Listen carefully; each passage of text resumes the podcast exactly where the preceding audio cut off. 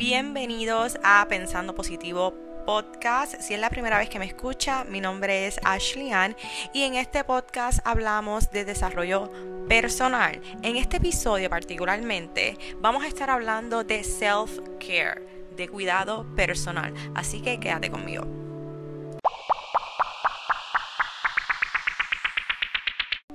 Espero que al escuchar este podcast te encuentres activo, contento, motivado, con ganas de comerte el mundo como se supone. Y ahora sí, podemos comenzar este episodio y hablar del cuidado personal. El cuidado personal es demasiado importante y no es nada más y nada menos que mantener una relación saludable contigo mismo. No hay una relación más importante que la que tienes contigo mismo. Y el cuidar de ti es vital para todo éxito que tú quieras tener en tu vida, para todo lo que tú quieras hacer en tu vida, si tú quieres cuidar de tu familia, si tú quieres cuidar de tu trabajo, si tú quieres cuidar de tus finanzas, todo lo que tú quieras cuidar, primero tienes que cuidarte a ti. Porque no podemos llenar la copa de otro con nuestra copa vacía. Por eso tenemos que cuidar de nosotros primero, ponernos a nosotros primero darnos prioridad a nosotros para luego poder cuidar de los demás. Y no estoy hablando de soy yo primero y punto. No, eso no es lo que te estoy diciendo. Porque el cuidado personal, el cuidar de ti, no es un acto egoísta. Estoy diciendo de que me pongo primero, coma. Soy yo primero coma y luego lo demás. Si tú estás bien, tu mundo está bien. Si tú estás bien, tú puedes cuidar de los demás, tú puedes cuidar de tu familia, de tu trabajo, de tus finanzas, de todo lo que tú necesitas cuidar. Pero todo comienza contigo y cuidando de ti. Cuando nos estamos sintiendo demasiado angustiados, preocupados, ansiosos, tristes, enojados, estresados, cuando nos sentimos sobrecargados, es momento de parar y de recordar que nosotros también somos importantes. Es nuestra manera, de nuestro cuerpo, de nuestra alma, de nuestra mente, decirnos a nosotros, hey, necesito atención.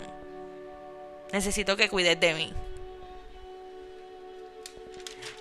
Y no hay nada mejor que el cuidado personal, o sea, cuando cuidas de ti, porque nos enseña tanto sobre nosotros mismos. Nos provee ese insight, eso que necesitamos saber para saber qué es lo que necesitamos para convertirnos en nuestra mejor versión. Déjame volver a repetir eso de nuevo. El cuidar de ti te enseña y te muestra qué es lo que tú necesitas para convertirte en tu mejor versión. Te ayuda a darle prioridad a lo que es importante para ti. Cuidar de ti significa hacer actividades que cuidan de tu mente, de tu cuerpo y de tu alma, que promueven tu bienestar y reducen tu estrés. El cuidar de ti significa muchas cosas. Significa cerrar el capítulo, sanar por tu cuenta, continuar con tu vida, darte cuenta de que tú tienes el poder de tomar todas las decisiones de tu vida, de tomar decisiones saludables para ti. Significa perdonarte, significa perdonar a otros y muchas cosas más te voy a compartir algunos mitos de lo que es cuidar de ti. Podemos escuchar que cuidar de ti es complacer tus antojos. Cuidar de ti responsablemente es mucho más que eso. Cuidar de ti significa y es hacer cambios conscientes en tus pensamientos y comportamientos que no te están favoreciendo ni contribuyendo a tu bienestar.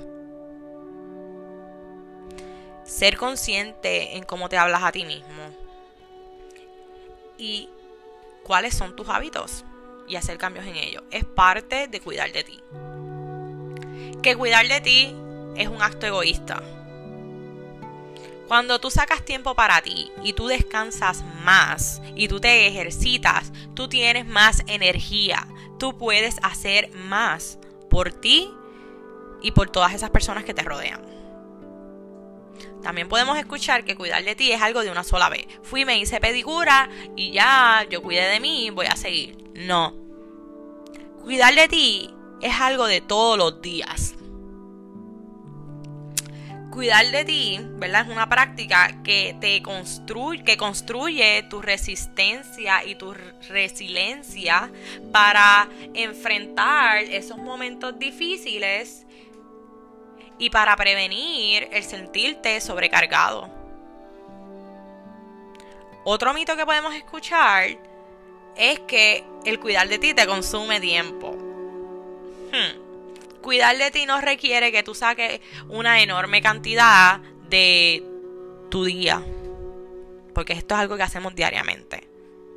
Cuidar de ti puede hacer una actividad que te toma 5 minutos, 30 minutos, 15 minutos. Y vamos a hablar entonces de cómo cuidar de nosotros correctamente. Ya mencioné algunos de los mitos que podemos escuchar. Pues entonces vamos a hablar ahora de qué podemos hacer para cuidar de nosotros en ocho áreas distintas de nuestra vida. El cuidar de ti se divide en ocho áreas. Estas ocho áreas son físicas, psicológica, emocional, social, profesional, ambiental, espiritual y financiero. Entonces vamos a hablar un poquito sobre cada una de ellas y compartir ejemplos de cómo trabajar en cada una de ellas. Vamos a comenzar por la primera, que sería físicamente. Cuidar de ti, de tu físico, de tu cuerpo. Se trata de poner en movimiento el cuerpo, de cuidar de tu salud, de tu nutrición, de tu sueño y de esas necesidades de descanso que uno tiene. Cuerpo solamente tenemos uno y tenemos que cuidarlo. Y como decían, ¿verdad? Mis tíos y las personas mayores, cada vez que uno se cae o se da un cantazo, esas piezas ya no vienen. So, no podemos reemplazarlo. No podemos reemplazar nuestro cuerpo por lo tanto, tenemos que cuidarlo. ¿Y cómo podemos cuidarlo?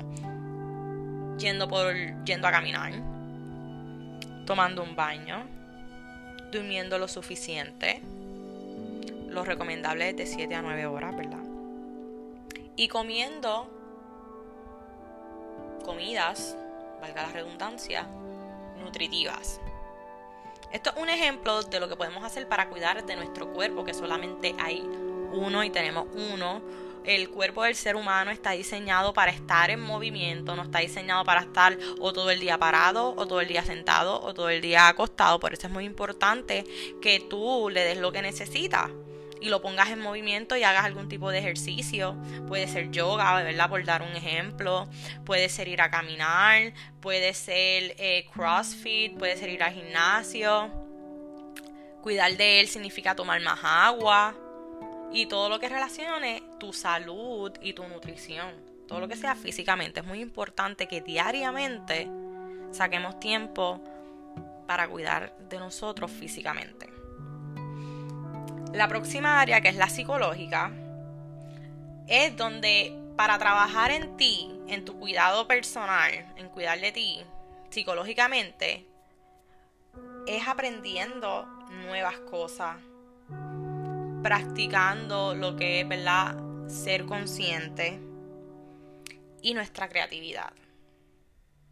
Para dar ejemplos de, ¿verdad? De cómo cuidar de ti psicológicamente, es practicando el ser consciente, ser consciente de lo que piensas, ser consciente de cómo te sientes, ser consciente de tus hábitos, de lo que te rodea, de lo que tú quieres, de lo que tú crees. Ser consciente de lo que estás haciendo y de todo lo que hay en tu vida en todos los aspectos. También puede ser leer un libro, aprender una nueva destreza y hacer un detox digital. Muchas veces eso es lo que necesitamos psicológicamente, necesitamos aislarnos por unas horas, por un día, por dos días de las redes sociales o de estar todo el día en los videojuegos, de la computadora, trabajando, tomar un break. Si tú estás caminando, sé consciente de que estás caminando. Y no estés en el teléfono. Entonces, ahora nos vamos a mover para el número 3 y es cómo cuidar de ti mismo emocionalmente.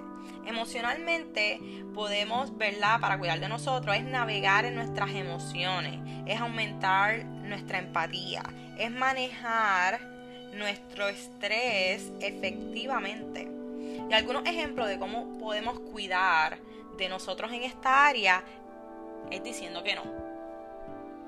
Aprende a decir que no. Dil que no cuando no quieres, cuando no se te apetece, cuando no te da la gana, cuando simplemente no quieres.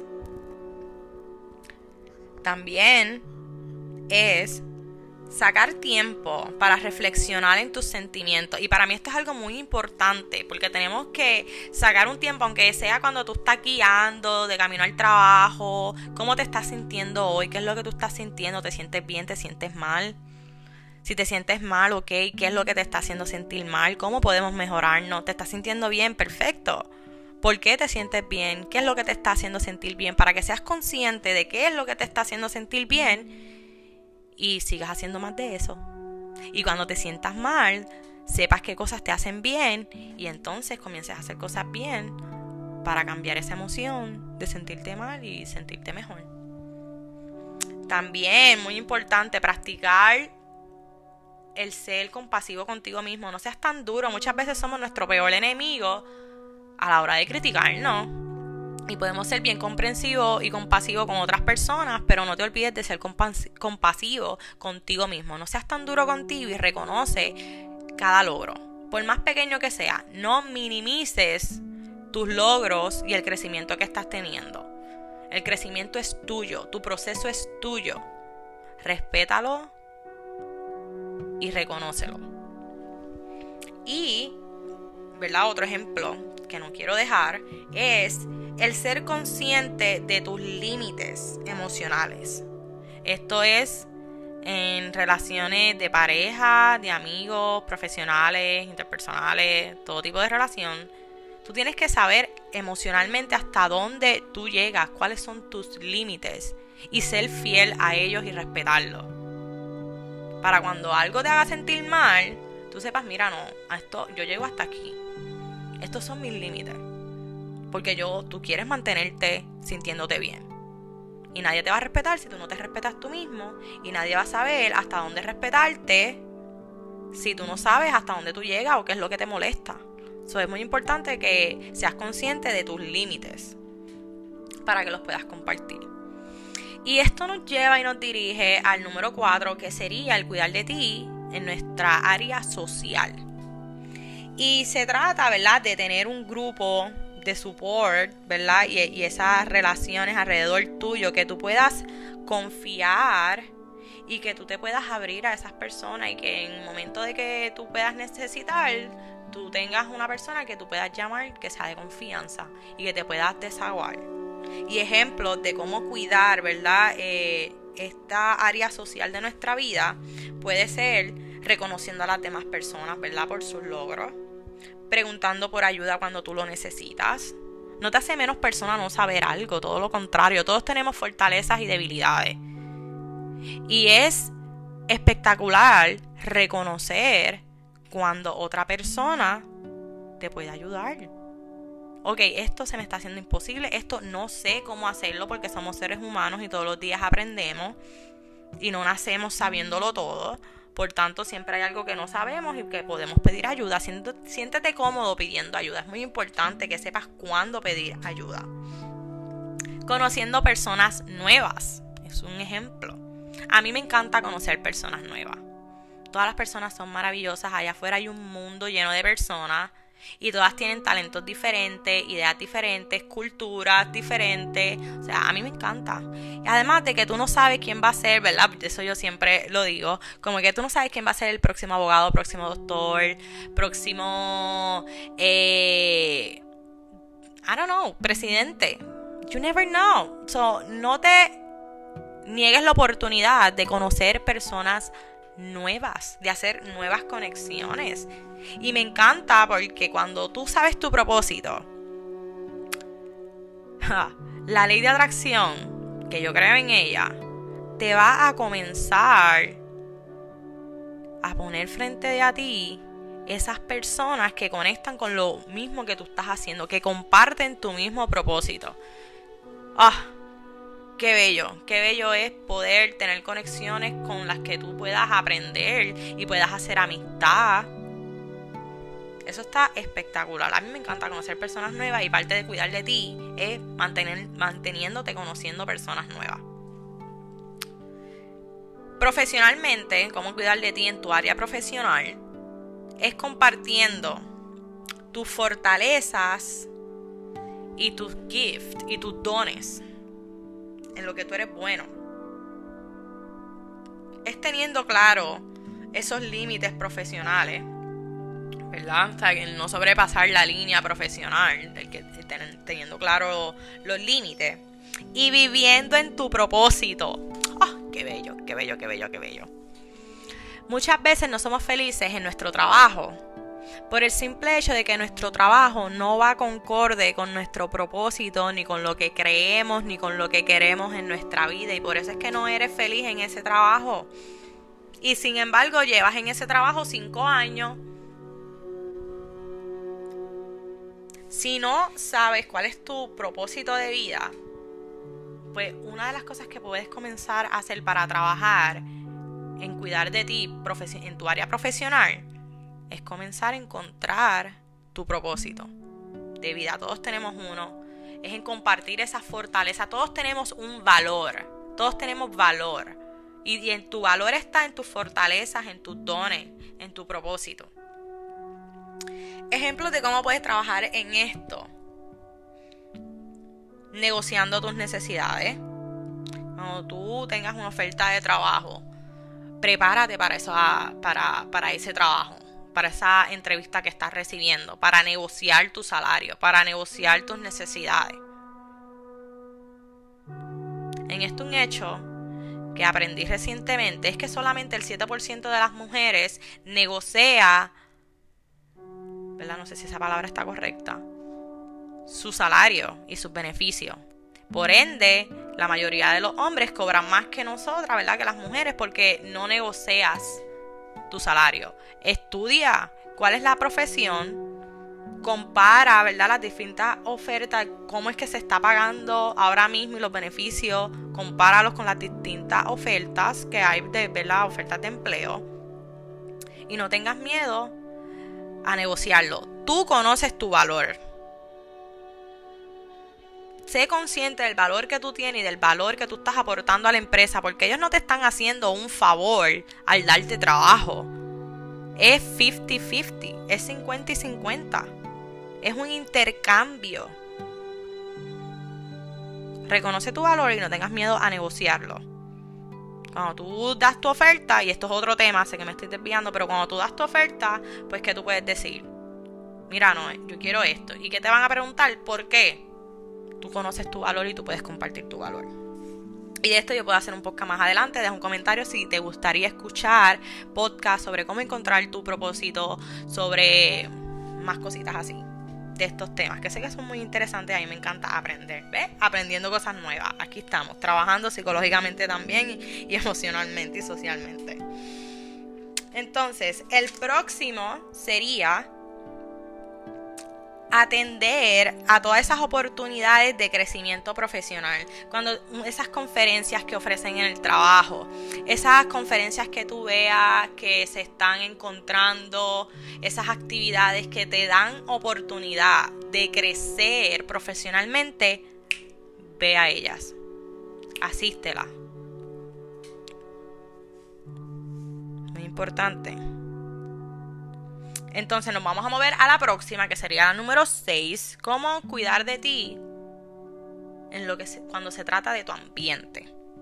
Y aquí estamos hablando de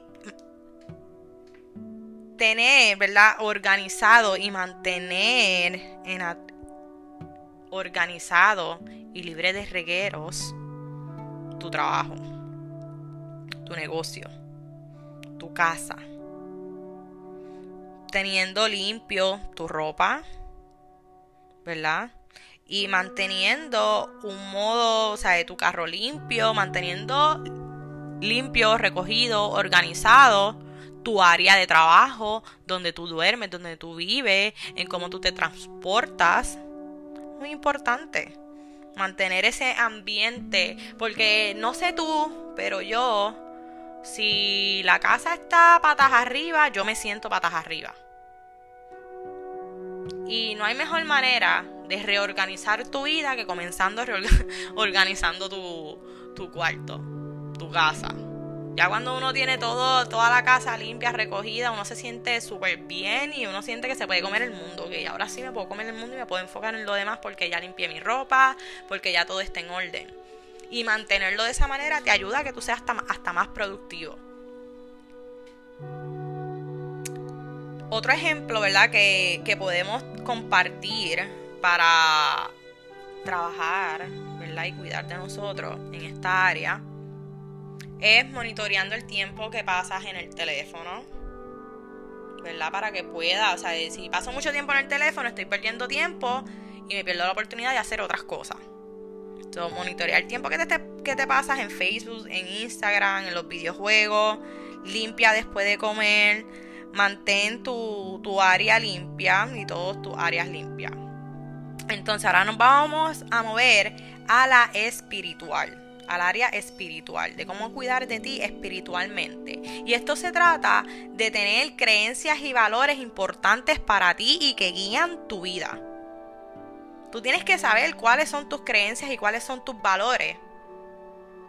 Y que todo lo que hay en tu vida, tu trabajo, tus relaciones con otras personas, vayan concorde a lo que tú crees y a cuáles son tus valores para ayudarnos espiritualmente a encontrar estos valores y, ¿verdad? y en lo que creemos, algo que nos puede ayudar, ejercicios que puedes hacer es meditar, reflexionar en, en un diario, ¿verdad? Tener un diario donde puedas escribir tus pensamientos, cómo te sientes, el meditar es súper bueno, siempre lo he, lo he mencionado en casi todos mis podcasts, porque realmente es la manera en la que tú ejercitas tu mente.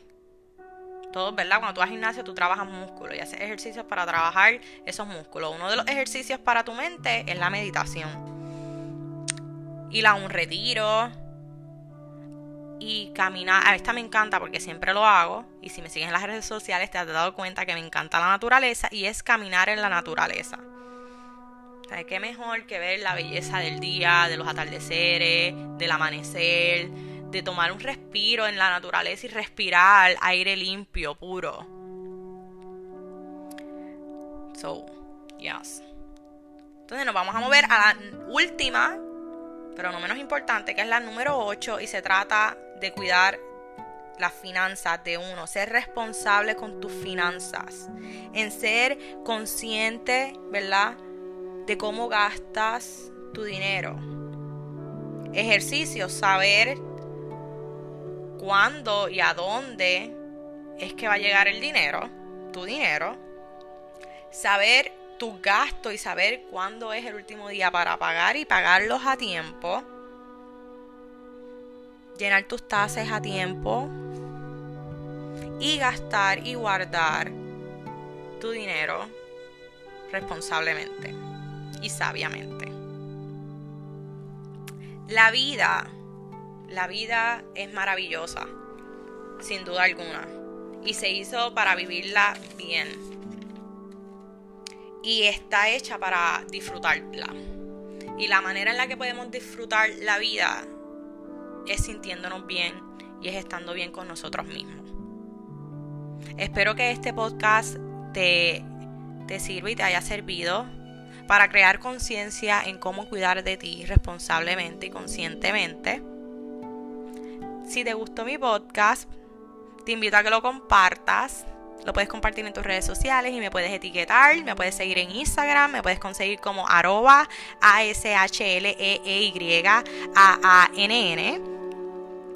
Y lo puedes compartir, ya que de esa manera es como esta comunidad sigue creciendo y somos más pensando positivo. Espero que les haya gustado. Aquí tu coach se despide y nos vemos en el próximo episodio.